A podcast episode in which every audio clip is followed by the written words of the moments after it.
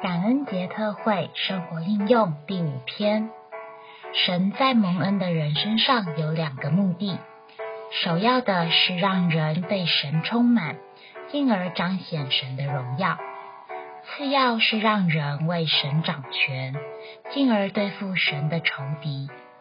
如今，基督要构成到我们里面。使我们与主一同作王掌权，在任何境遇中管制神要我们管制的一切。如此，神的权柄才能借着我们在地上通行，神的国才能临到地上。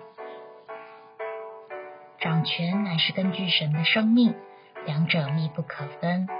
因此，我们的生命必须成熟，才得以为神掌权。正如肉身的生命需要长大成熟，属灵的生命也是如此。同一句话，由不同年龄的人说出，话语的意义与分量就随之改变，可能从童言童语变成一呼百应。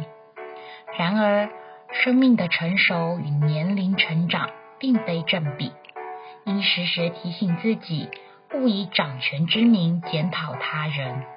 我们首先需先清除自己内在的仇敌，杀死己，让我们里面充满复活得胜的生命。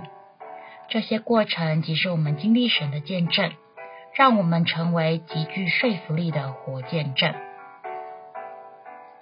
我们的灵不该松懈畏缩，该积极主动守住本次的地位，好比警察执行公务，人民服从遵守规范。警察此时的职务是因他服从等次更高的长官，才拥有这等次的地位。我们也应当服从主的权柄，才能为神掌权。此外，也当信心刚强，一直在升天的地位上，运用神的权柄掌管统治。我们若让基督从我们里面活出来，让神的光照耀出去。神就借着我们掌权，叫人归于他。诗歌七百四十五首，国度是神的掌权。第五节，在神至高国度中，基督得显为大。基督掌权生命中，神就能有可夸。当神实行他统治，一切全都蒙福。